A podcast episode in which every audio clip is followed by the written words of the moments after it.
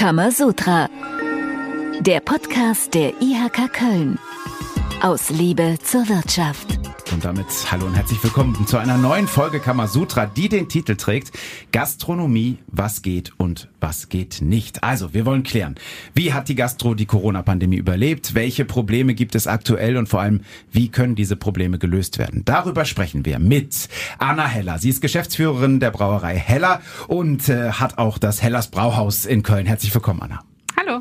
Und außerdem da heute Markus Wiskirchen. Er ist Geschäftsführer ähm, des Hotel- und Restaurants Wiskirchen in Odenthal-Altenberg. Hallo Markus, schön, dass du da bist. Ja, hallo, ich freue mich hier zu sein. Und ebenfalls da der Hauptgeschäftsführer der JK Köln, Uwe Vetterlein. Hallo Uwe. Hallo. Anna, wollen wir mit dir beginnen? Äh, dir gehört ein Kölner Brauhaus, ich glaube fast jeder in Köln wird es kennen, an der Zülpicher Straße. Äh, erzähl doch noch mal kurz von deinem Unternehmen. Ja, ich leite eine kleine Hausbrauerei in Köln, die ausschließlich Biobiere herstellt und äh, direkt daneben befindet sich unser Brauhaus. So ein klassisches Brauhaus, wie man es in Köln kennt, äh, mit circa 200 Sitzplätzen. Und ich habe noch in der Kölner Südstadt, äh, direkt im Volksgarten, einen schönen Biergarten mit knapp 600 Sitzplätzen und ja, das mache ich so. Auch den werden viele kennen. Markus, ähm, du führst ein Restaurant und ein Hotel in Odenthal. Bitte stell dich doch noch mal vor und vor allen Dingen auch eben dein Haus. Ja, ich bin der Markus Wiskirchen. Ich bin im Grunde gebürtig in Köln, aber mit zwei Jahren nach Altenberg gezogen. Ich bin also so ein Urtyp Altenberger. Mein Vater war da Domorganist und ich habe deshalb beschlossen, da in Altenberg zu bleiben, was zu machen aus diesem schönen ehemaligen Hotel zur Post. Wir haben es dann umbenannt auf Wiskirchen und wir haben 100 Sitzplätze drin. Das ist also relativ wenig und haben 200 Sitzplätze im Gartenbereich und bei uns ist ist es so, wir werden halt eben sehr stark frequentiert von den Naherholungssuchenden hier aus der Region, aus Köln, dann auch ein bisschen noch aus der verbotenen Stadt und das weitere Umfeld Remscheid, Solingen. Und wir haben also einen wunderschönen Biergarten mit einer tollen Terrasse in einem Ausflugsort. Nebenbei machen wir noch so ein paar Eventgeschichten. Das heißt, wir bestücken Weihnachtsmärkte, wir bauen Weihnachtsmärkte auf. Und jetzt im Sommer ist es so, wir haben Planwagen, die mit Traktoren gezogen werden. Und die sind sehr, sehr beliebt halt eben bei den Leuten, die nutzen das den ganzen Sommer lang. Erzählt ihr mal ganz plump gefragt, wie seid ihr ihr durch Corona gekommen, durch die Pandemie? Also durch Corona bin ich tatsächlich ganz gut gekommen, glaube ich. In den Anfängen war es natürlich der Horror, wenn dir von einem Tag auf den anderen die Arbeit weggenommen wird und du überhaupt nicht mehr weißt, was du tun sollst. Dann hast du noch die Kinder zu Hause ähm, und ja, musst irgendwie gucken, dass du deine Mitarbeiter bezahlst. Kurzarbeit war ein völlig neuer Bereich für uns, hatten wir gar keine Ahnung von. Aber als die Hilfen angelaufen sind und man dann auch wusste, okay, die Hilfen kommen, dann konnte man damit ja so ein bisschen planen. Und das hat wie ich finde, ganz gut funktioniert. Aber natürlich sind die Nachwehen katastrophal. Also ich sage nur äh, Personalmangel. Das zeichnete sich in den letzten 10, 15 Jahren schon ab, dass es nicht einfacher wird. Aber was Corona da mit unserer Branche gemacht hat, ja, das geht auf keine Kuhhaut. Also eigentlich mache ich nichts anderes, als mich um Personal zu kümmern momentan. Sprechen wir gleich da nochmal ja. ausführlich drüber. Markus, äh, wie würdest du jetzt äh, Bilanz ziehen nach dieser dunklen Zeit? Ja, wir haben die Zeit etwas anders genutzt halt eben. Wir sind ja Ausflugsziel, ich sagte es. Und vor allen Dingen in dem zweiten Lockdown haben wir uns entschieden, dann ein To-Go-Geschäft zu machen. Wir wollten den Menschen einfach ein bisschen Freude bereiten. Es war kalt im Winter, es war schönes Wetter, die kamen zu Hunderten. Und wir haben dann bei uns zur Haustür raus an einem Sonntag, ich werde es nie vergessen, 300 Currywürstchen und 200 Herzwaffeln verkauft. Die Leute waren sehr dankbar. Ich habe auch gezapftes Bier rausgegeben. Da sagten, nein, ein gezapftes Bier in einem Glas, Herr Wiskirchen, wie können Sie das machen? Und wir haben es geschafft im Januar Januar und Februar, das geht nie, weil die ganzen Weihnachtsmärkte einem den Geschmack nehmen. Aber wir haben im Januar und Februar noch 1000 Liter Glühwein verkauft an die Wanderer, die einfach sehr, sehr glücklich waren. Vom Verdienst her ist das kein Ausgleich für das normale Geschäft, was wir sonst so haben. Wir konnten dadurch aber unsere Angestellten nur in eine halbe Arbeitslosigkeit schicken und konnten den Rest durch dieses To-Go-Geschäft finanzieren. Und dann muss ich sagen, hat der Staat uns schon gut geholfen. Wir sind damit gut durchgekommen. Und trotzdem hört man, man muss einen Einfallsreichtum auf jeden Fall haben, sonst hätte man äh, das äh, nicht geschafft. Uwe, die Gastro Gastro äh, war natürlich ein großes Sorgenkind auch für euch, schlicht und einfach, weil das eine Branche war, die mit am meisten unter Corona gelitten hat. Wie hat die IHK helfen können in dieser Zeit? Also gerade in der ersten Lockdown-Phase, wir waren ja alle desorientiert. Jetzt in der Nachbetrachtung kann man nachher sagen, ist alles gut gegangen, aber da war völlige Irritation. Es riefen auch Leute an, die haben dann gefragt, wie kann ich denn weitermachen? Ich springe jetzt gleich vom Dach, ich weiß nicht, wie es weitergeht. Und da waren wir ein bisschen Kummerkasten, Auffangbecken, Seelsorger, aber wir konnten auch äh, mit in über 60.000 Beratungen den Unternehmen immer wieder so ein bisschen Orientierung geben und konnten immer aktuell in die eine Richtung das kommunizieren, was von Verordnungsseite immer kam, von Kreis, Land, Bund. Aber wir konnten umgekehrt auch vieles aufnehmen und vieles, was jetzt an Hilfen gerade schon angesprochen worden ist, ist entstanden auch durch das, was wir an Botschaften bis hin in die Bundesregierung vermitteln konnten und das hat geholfen. Und als es dann wieder losging, war es natürlich wichtig, wie macht man den wieder auf? Zumachen war einfach, aber das Aufmachen mit Hygieneregeln hier, Nachweisen da, das war natürlich auch für uns als Konsumenten natürlich eine Katastrophe. Und das so ein bisschen mit zu organisieren, zu koordinieren und, und auch zu vermitteln, was geht, was funktioniert nach einem richtigen Leben nicht, das war der Job, den wir da geleistet haben. Ich fand es immer faszinierend, dass irgendwie sonntags abends eine neue Verordnung rauskam, die man montags mittags um zwölf bitte umgesetzt haben sollte und die musste man dann komplett lesen. Das war natürlich war die IHK und für uns Gastronomie auch der DEHOGA eine super Hilfe, dass man es mal vorbereitet bekommen hat, ähm, was muss ich machen. Und ich erinnere mich noch, wie ich mit dem Zollstock durch den Biergarten gelaufen bin und geguckt habe, habe ich auch die 1,50 Meter Abstand und so und äh, wo muss überall was stehen und Einbahnstraßenregelungen und so. Das vergisst man ja alles, aber wenn ich jetzt drüber spreche, das war dann wirklich krass. ist Und, und, und es gab ja auch dann welche, die sich nicht dran gehalten haben, das muss man ja auch sagen. Die gab es äh, selbstverständlich auch, wie überall, ja. Ja, und dann gab es ja auch zuerst noch die Wetterproblematik. Ne? Im Jahre 21 durften wir ja aufmachen, das war glaube ich Pfingsten. Die Wetterprognose war schlecht, die war irgendwie acht Grad und Regen. Ob das immer so eintrifft, ist was anderes. Aber dann habe ich überlegt in meinem schönen Biergarten, was machst du jetzt? Rein dürfen die Leute nicht. Wir haben damals irgendwie diskutiert 35, 37 oder 39,5 oder 51er Inzidenzen. Also das hat mich ja schon Stimmt. immer gewundert. Und dann habe ich nur gedacht, pass auf, du bist ja hier der Vertreter deiner Kollegen auch im Rahmen der IHK. Und wenn jetzt aufgemacht wird, dann musst du aufmachen. Ich habe dann Pagoden angemietet, habe die über meine Terrasse gestellt und die Leute, die waren so dankbar die ersten Abende. Das war wirklich toll. Komm jetzt fast auf Ja, die ich Tränen. wollte gerade sagen, da, ist, da, merkt, da merkt man, wie emotional dieses Thema ist. Und man hat ja auch schon von euch beiden gehört, ja, der Restart ähm, und auch die aktuelle Lage ist dann nicht ganz einfach, vor allen Dingen auch was die, was die Arbeitskräfte angeht. Und ähm, ja, Thema Arbeitskräfte äh, hat auch die IHK auf der Agenda. Hier ist das äh, man sagen von IHK-Präsidentin Nicole Grünewald. Kann man sagen. Unsere Gastronomie ist quicklebendig und sucht motivierte Mitarbeitende. Das greifen wir doch mal direkt auf. Anna, Markus, wie viele Mitarbeitende habt ihr gerade auch im Vergleich zu der Zeit vor Corona? Ähm, ich habe tatsächlich genauso viele Mitarbeiter wie vorher, aber deutlich schlechter qualifizierte Mitarbeiter. Das heißt eigentlich, äh, wenn ich davon ausgehe, die sind alle einen Tacken schlechter qualifiziert, bräuchte ich bestimmt 10, 15 Mitarbeiter mehr, als ich jetzt habe. Hinzu kommt, da reden wir von festen Mitarbeitern. Mein Thema sind auch die Aushilfen, weil ich einfach gerade im Biergarten Spitzen zu bedienen habe. Also ich sag mal, der Samstag mit 30 Grad, da habe ich ein Abendgeschäft, da brauche ich einfach unfassbar viele Mitarbeiter. Ich brauche Aushilfen und die gibt es irgendwie nicht mehr. Also ne, früher die studentischen Aushilfen, die, die kommen nicht mehr und da bräuchte ich bestimmt noch 30. So ad hoc in den nächsten drei bis vier Wochen bitte.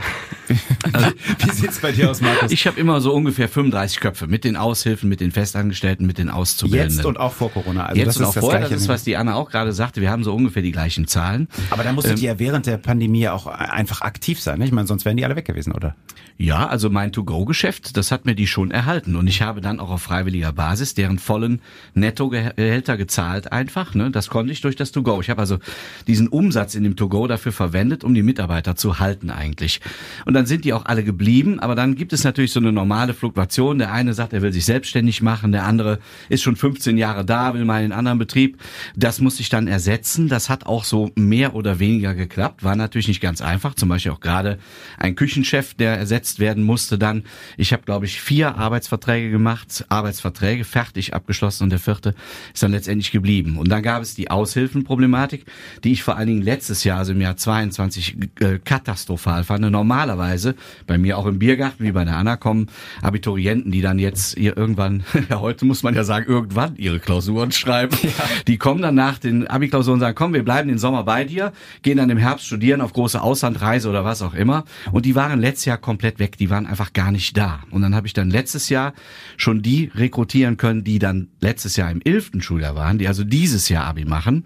Und da sieht es jetzt dieses Jahr etwas besser aus, denn die, die dann letztes Jahr schon kamen, die wollen jetzt dieses Jahr nach ihren Klausuren auch wieder bei uns arbeiten. Also ich habe jetzt die Hoffnung, dass das Jahr nicht so katastrophal wird wie das letzte, denn da haben wir echt alle Federn gelassen. Man fragt sich auch, wo, das ist ja in jeder Branche so im Moment, äh, dass überall Fachkräfte gesucht werden und auch Aushilfen gesucht werden, wo, wo die alle sind. Also ob die jetzt alle Influencer sind oder, oder Uber-Fahrer, irgendwo müssen sie sein. Ja, ich glaube schon, es gibt ja neue Bereiche, ne? genau diese Lieferdienste und so, die haben ja unfassbar viele ähm, Mitarbeiter uns weggenommen, in Anführungszeichen uns wegnehmen, tut natürlich keiner, aber äh, das gab es vor fünf Jahren noch nicht in dem Ausmaß. Da sind wir alle noch schön selber in den Supermarkt gegangen und haben unsere Tiefkühlpizza gekauft und die wird jetzt nach Hause ins Homeoffice geliefert.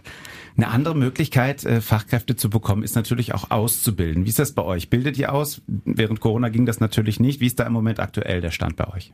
Also wir haben auch während Corona ausgebildet. Okay. Wir hatten ja die Lehrlinge da.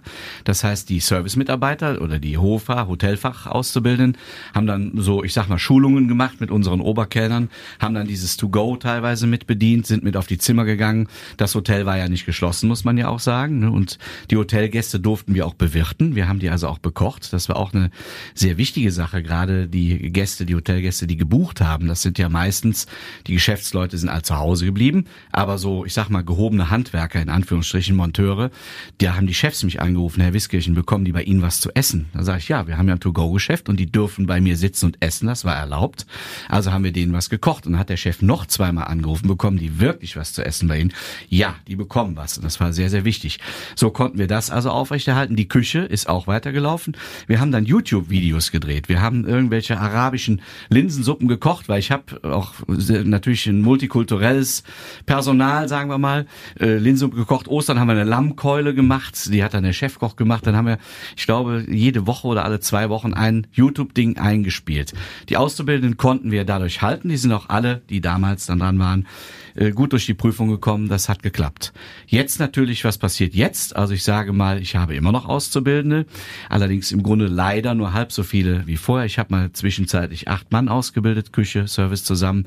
Jetzt bin ich gerade bei drei und die Bewerbungslage für dieses Jahr ist leider sehr dürftig. Das heißt, ich habe, ich glaube, in der Küche noch keine Bewerbung und vorne im Hotelfach habe ich eine Bewerbung, die noch offen steht, aber die entscheiden sich gerade zwischen drei verschiedenen Betrieben. Also muss man mal warten, was dabei rauskommt. Ich bilde leider in der Gastronomie nicht selber aus. Das liegt daran, dass kein Ausbilder vor Ort ist. Das ist ja die Grundvoraussetzung tatsächlich. Ähm, Wir bilden in der Brauerei aus. Äh, Da muss ich sagen, haben wir keine Probleme. Also weil Brauer und Melzer ist tatsächlich immer noch ein sehr gefragter äh, Beruf. Und in der Verwaltung bilden wir auch hier und da aus. Da, da funktioniert es eigentlich auch ganz gut. Genau, aber ich bin tatsächlich auf die gute Arbeit meiner Kollegen angewiesen in dem Fall. Du hast eben gefragt, wo sind die alle? Ja. Wenn ich so dazwischen gehen darf. Ja. Das Wort, was wir alle überhaupt nicht mögen, das heißt ja irgendwie Work-Life-Balance. Also wir alle wollen ja auch in einer Work-Life-Balance leben, ne? Klar, aber ich glaube, das wird heute auch ein bisschen missverstanden und das wird ja schon ab dem 15. Lebensjahr diskutiert. Das heißt, dann steht ein 17-Jähriger vor dir, dann fragst du den, hör mal, kannst du morgen noch irgendwie zwei Stunden einspringen? Ach, weißt du, Chef, ich habe ja auch meine Work-Life-Balance, ein 17-Jähriger halt. Und dann ist natürlich das so eine gewisse Problematik. Und ich glaube, wir haben es noch nicht geschafft, als Gastronomie zu vermitteln, dass auch wir heute ähm, natürlich eine 40-Stunden-Woche haben, dass wir in meinem Betrieb Schichtdienst haben, dass die Leute auch mal früher abends nach Hause kommen und so weiter. Es herrscht immer noch dieses alte Gespenst. Ich muss da morgens um 10 anfangen, komme nachts irgendwann raus und habe keinen Samstag frei. Und das schadet vielleicht unserem Image noch irgendwie. Da müssen wir halt eben noch was dran tun. Also ich kann für meinen Betrieb sprechen, dass es so nicht mehr ist, dass wir da moderner sind. Deshalb habe ich vielleicht auch noch Leute. Aber wir müssen es in der gesamten Branche schaffen, das rüberzubringen, dass wir auch heute flexiblere und modernere Arbeitszeiten haben. Sicherlich ein Punkt, äh, obwohl natürlich dieser Arbeitskräftemangel ähm, in jeder Branche im Moment aktuell ein Problem ist. Uwe, ähm, was macht die IHK, um jetzt ganz speziell der Gastronomiebranche da helfen zu können? Markus hat es gerade schon angedeutet. Es ist auch ein Image-Thema äh, der Ausbildung in der Gastronomie. Da hat die Branche sich selber nicht immer einen Gefallen getan. Aber da müssen wir gemeinsam dran arbeiten, dass das nach vorne geht. Und wir machen viel in der Berufsorientierung begleiten auch die Unternehmen in die Schulen, um letztlich für die Berufe zu, und der Ausbildung zu werben. Und es ist in der Tat so, künftig werden sich die Betriebe bei den Jugendlichen bewerben müssen. Da unterstützen wir Betriebe auch. Wie macht man das eigentlich? Wie kriegt man die auch über soziale Medien zu einer Bewerbung? Und es gibt natürlich auch das äh, große Thema, es ist gerade schon auch schon angeklungen, die Mitarbeitenden sind ja nicht alle deutscher Herkunft. Auch in dem Feld gibt es noch Potenzial, wo man aus dem Inland, aber wo man auch durch Zuwanderung etwas tun kann. Und namentlich im Moment sind auch sehr, sehr viele Menschen aus der Ukraine, die zunächst mal in der Gastronomie Fuß fassen, um mit erworbenen Sprachkenntnissen auch weitere gelernte Berufe zu ergreifen. Da ist also auch noch etwas, wo wir, glaube ich, ganz gut unterwegs sind. Geflüchtete ist ein gutes Thema, lieber Herr Vetterlein, lieber Uwe. Wir haben 2015 auf einer IHK-Versammlung wurde verkündet, der Herr Wiskirchen nimmt den ersten Flüchtling aus Syrien. Da haben 400 Unternehmer geklatscht. Ich habe den auch genommen. Das war ein Kochlehrling, hervorragender Mann, ist heute noch bei mir. Wir haben danach dann auch die Syrer genommen als mögliche. Also wir in unserem Laden sind immer Multikulti, verschiedene Religionen, verschiedene Kulturen, verschiedene Altersstrukturen von Armenien über Syrien, dann äh, Kosovo und alles mögliche arbeitet bei mir. Bin froh mit meinem Team. Wir haben jetzt äh, schon, ich schau mal auf die Uhr, wir haben jetzt schon eine gute Viertelstunde gesprochen und sehr viel über die Schwierigkeiten der letzten Jahre, über eben jetzt Fachkräftemangel, über Corona und gar nicht so sehr über das, was vielleicht auch in der Gastro so Spaß macht. Ich meine, ihr seid nicht umsonst in die Gastro gegangen, weil ihr das mit Leidenschaft macht. Macht es euch noch Spaß und äh, was ist vielleicht nach Corona auch anders? Was macht im Moment Spaß? Äh, ja, auf jeden Fall macht das noch Spaß. Also ich mache das jetzt seit fast 30 Jahren. Also ich habe mit neun Jahren angefangen, in der Gastronomie zu arbeiten, bei meinem Vater im Betrieb, ähm, in der Küche immer gerne und habe das eigentlich nie aufgehört zu tun. Das ist ja auch was, was man einfach überall auf der Welt machen kann. Also egal, wo man hingeht, in der Gastronomie kann man immer arbeiten. Mir macht es auch immer noch sehr viel Spaß, aber es hat sich natürlich ver verändert, einfach das Bild. Äh, natürlich auch mein persönliches. Ich stehe halt nicht mehr in der Küche, sondern bin jetzt die Geschäftsführerin. Da bin ich natürlich von Natur aus schon mit anderen Aufgaben betraut. Mir zerrt es schon an den Nerven, dass ich eigentlich mehr auf Personalsuche bin und irgendwelche Dienstpläne am Umschreiben und mit meinem Betriebsleiter, hm, wo können wir was wie verändern. Digitalisierung ist da ein ganz großer äh, Prozess in der Gastronomie, was mir wiederum auch Spaß macht, also zu gucken, was können wir machen, wo können wir Personal einsparen, wie können wir vor allem die Kunden mitnehmen. Das ist ja das Hauptaugenmerk. Also wir sind ja Gastronomen, weil wir gerne bewirten, weil wir gerne anderen Menschen einen schönen Abend bereiten. Ist die Frage, kann man das mit Digitalisierung überhaupt? Macht es noch so viel Spaß, im Biergarten zu sitzen, wenn ich alles nur noch über eine App bestelle? Ähm, oder genieße ich nicht auch den Kontakt zu meinem Köbis, äh, der mir einfach mal so noch einen Kölsch mitbringt, obwohl ich es gar nicht bestellt habe und dann doch noch mal eine halbe Stunde länger sitzen bleibe oder zehn Minuten, also je nachdem. ja, und damit verdiene ich natürlich auch Geld. Also ich verdiene ja Geld Geld mit meinem Köbis. Ne? So, und deshalb, ähm, das ist so ein ganz schmaler Grad. Ich finde, mir macht das Spaß. Also ich finde, das sind ja ganz neue Wege. Vor, vor fünf Jahren hätten wir uns nicht getraut, darüber nachzudenken. Äh, das ist ja was Positives an Corona, äh, dass wir auf einmal ganz neue Ideen entwickeln und kreativ werden und auch viel leichter die Kunden mitnehmen können in diese neuen Prozesse. Aber um es abzuschließen, also mir macht es noch sehr viel Spaß. Ich kann das auch weiterhin nur empfehlen. Also es gibt auch keinen geileren Job, wo ich im Team arbeite, wo das Feierabendbier völlig selbstverständlich ist, gemeinsam das zu genießen und wo ich mir tatsächlich auch meinen Dienstplan fast aussuchen kann. Also es ist eben nicht so, dass ich immer sechs Tage die Woche arbeite und das jeden Tag zehn Stunden. Nee, wenn ich sage, hör mal Chef oder Chefin, in zwei Wochen brauche ich den Samstag unbedingt frei, ja, dann wird der Dienstplan halt so gelegt, dass das funktioniert. Also ich sehe das überhaupt nicht negativ alles. Also mir macht es noch Spaß. Man doch. hört dir die Leidenschaft auch an und vor allen Dingen haben wir jetzt auch noch mal richtig mitbekommen, dieses, was auch diese Kneipenkultur ausmacht, was die Gastfreundlichkeit ausmacht in Köln und die Gastrovielfalt ja auch in Köln und der Region. Das ist einmal so ein Lebens Lebensgefühl und auf der anderen Seite ja auch ein wichtiger Wirtschaftsfaktor. Wie es da im IHK-Bezirk aktuell aussieht, dazu kommt jetzt ein Kammerwissen mit Nicole Grünewald. Kammerwissen. Bei uns im IHK-Bezirk gibt es gerade 6.225 eingetragene Unternehmen aus dem Gastronomiebereich. Und das sind sogar mehr als noch im Jahr vor der Pandemie. In der Branche arbeiten bei uns rund 25.000 Beschäftigte. Und im Moment gibt es in unserem Kammerbezirk über 1000 offene Stellen im Gastgewerbe. Und das sind über 50 Prozent mehr als noch vor der Pandemie. Mehr als 300 unserer Gastronomiebetriebe bilden zurzeit aktiv aus. Und es gibt gerade 550 eingetragene Azubis in der Branche. Auch gut zu wissen, Viele Betriebe suchen jetzt nach Auszubildenden für das neue Ausbildungsjahr, das im Herbst startet. Das sind beeindruckende Zahlen der Gegenwart, aber natürlich wollen wir auch ein bisschen wissen, wie sieht's in der Zukunft aus. Markus, wie siehst du die Zukunft der Gastro in Köln und der Region? Ich kann für mich sagen, in Altenberg, das ist ein Dorf, was immer hoch frequentiert ist, wo wir immer sehr viel zu tun haben werden. Ich bemühe mich, und das ist auch mein Ziel, mein Unternehmen täglich aufzuhalten. Ich möchte also nicht durch Kürzung der Öffnungszeiten, Kürzung der Speisekarten oder so etwas da runtergehen. Ich vertrete allerdings ja auch unsere Region, den Tourismus, und da habe ich natürlich große Sorgen. Wenn ich so durch das Bergische Land fahre, im weitesten Sinne, meinetwegen auch wahrscheinlich auf der linken Rheinseite, egal wie rund um Köln, wird es doch eng. Viele Gastronomiebetriebe machen zu und dann ist ist es schwierig, wenn ich also touristische Werbung mache. Ich sage, kommt mit euren Fahrrädern, wandert bei uns und es gibt nichts zu essen und zu trinken. Und dann sage ich aber, dafür sind wir ja Unternehmer und als Unternehmer müssen wir was unternehmen, wir müssen uns was einfallen lassen. Beispielsweise möchten wir jetzt, das ist nur eine kleine touristische Anmerkung, möchten wir jetzt da, wo man auf Wanderwegen nicht mehr einkehren kann, mal mit Bauern sprechen, mit Bauernhöfen sprechen, da vielleicht Automaten hinstellen oder dem Bauer so ein klein, kleines Gartenhäuschen hinsetzen, sodass er da Sonntag sein Bier, seine Waffeln irgendwie verkaufen kann. Das sind wir noch dran. Wir haben so ein Problem in Nordrhein-Westfalen, dass die sogenannte Straußwirtschaft noch nicht richtig genehmigt ist, wie das in anderen Bundesländern Was ist. Die Straußwirtschaft? Ja, Straußwirtschaft, das kennt man aus den Weinregionen oder eine Buschenschank, sagt der Steirer. Ah, so. ja, logisch, ja, dann auf so einem Wanderweg, dann, dann kann man sich da ein schönes Fläschchen ziehen. Genau, ja. dann kann man sich da was ziehen und diese Buschenschanken in Österreich, die sind teilweise sechs, sieben Monate auf. Da gibt es irgendwelche speziellen Regeln. Das sind manchmal Betriebe mit 400 Sitzplätzen drin und draußen alles.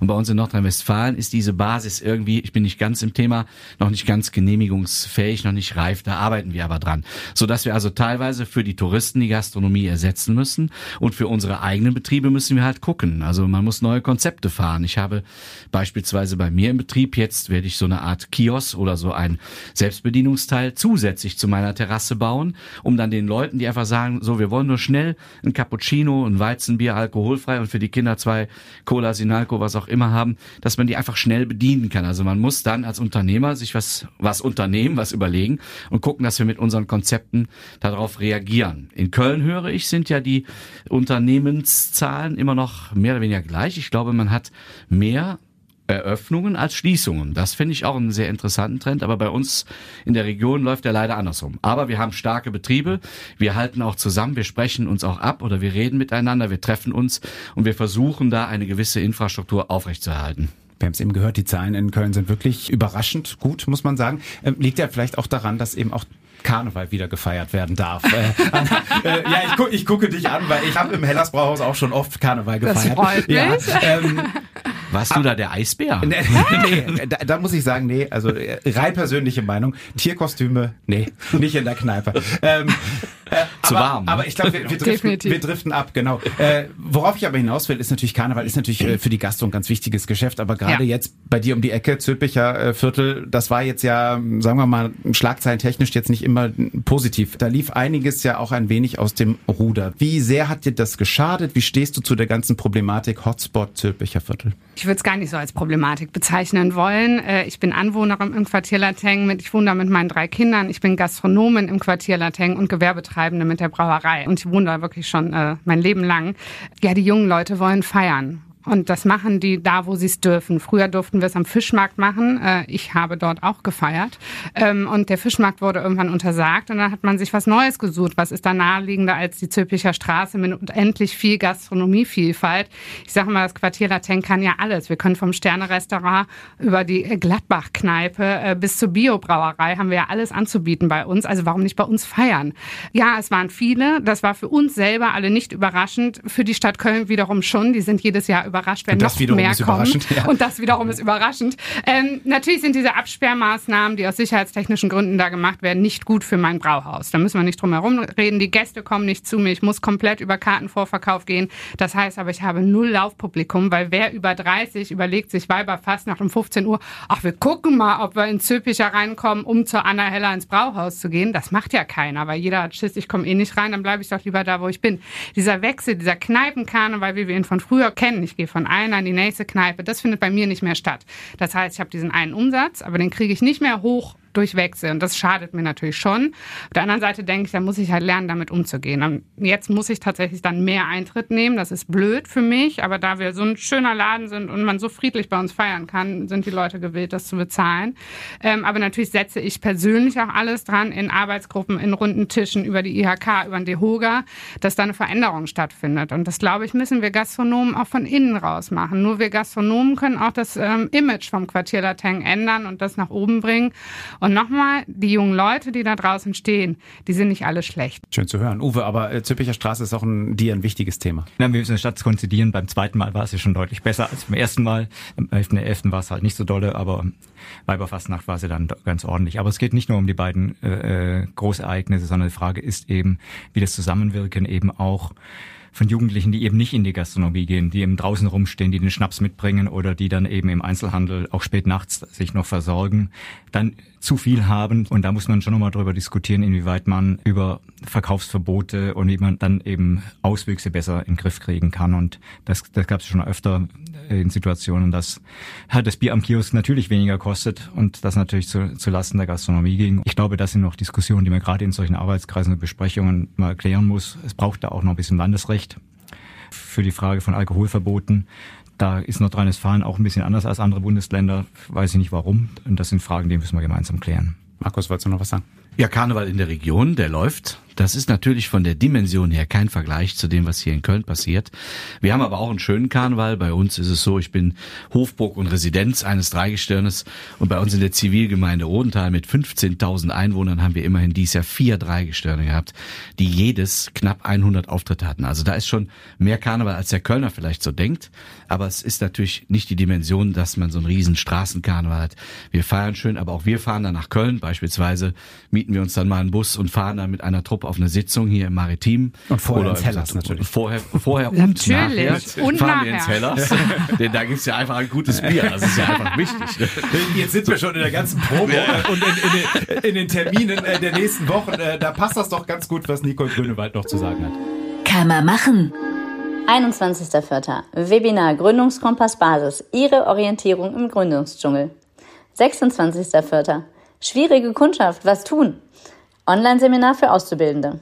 27.04. Info-Webinar für ein besseres Ausbildungsmarketing für Ausbildungs- und Personalverantwortliche. Auch am 27.04. Webinar Gründungskompass Plus. Geschäftsmodellentwicklung und Social Media Marketing. 2.5. Ausbildung der Ausbildenden. Kompaktlehrgang zur Vorbereitung auf die Eignungsprüfung. 3.5. Schulung Ausbildungsbotschafter und Ausbildungsbotschafterinnen in der IHK Köln. 4.5. Online-Informationsveranstaltung zum Projekt Energiescouts. 8.5. Webinar Unternehmensnachfolge. Soweit die Termine bis äh, Anfang Mai. Bleibt jetzt noch ganz kurz Zeit ähm, für die Abschlussfrage an unsere Gäste und die greift ja auch den Titel unserer äh, Podcast-Folge ein bisschen auf. Gastronomie aus eurer Sicht. Äh, Anna, Markus, was geht und was geht nicht? Wir haben ein paar schwierige Jahre hinter uns. Wir haben weiterhin Spaß und wir wollen die Sachen nach vorne bringen. Und wir glauben, die Gastronomie bleibt uns auch erhalten hier. Und ich blicke positiv in die Zukunft. Ein Jahr wie das letzte wünsche ich mir nicht mehr.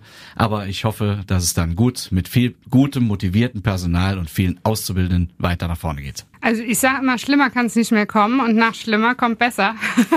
Äh, nach Corona und Ukraine-Krieg, den haben wir leider noch, aber nichtsdestotrotz glaube ich, äh, dass die äh, Gastronomie einen Wahnsinnsaufschwung erleben wird. Das merken wir an Reservierungszahlen und äh, ja, ich freue mich auf die nächsten 20 bis 30 Jahre Gastronomin. Das ist doch ein schönes Schlusswort. Und es ist wie in der Gastronomie, abends in der Kneipe oder im Restaurant. Wenn der Abend länger wird als eigentlich geplant, äh, dann äh, ist es doch gut. So ist auch unsere heutige Folge etwas länger als sonst, aber wir wollen trotzdem zum Ende kommen. Also danke Anna Heller, danke Markus Wiskirchen, danke Uwe Vetterlein fürs Hiersein. Vielen, vielen Dank. Äh, die nächste Kamasutra-Folge gibt's in zwei Wochen. Und bis dahin, äh, bleibt gesund und fröhlich. Tschüss. Tschüss. Danke, ciao. Kamasutra, der Podcast der IHK Köln. Aus Liebe zur Wirtschaft.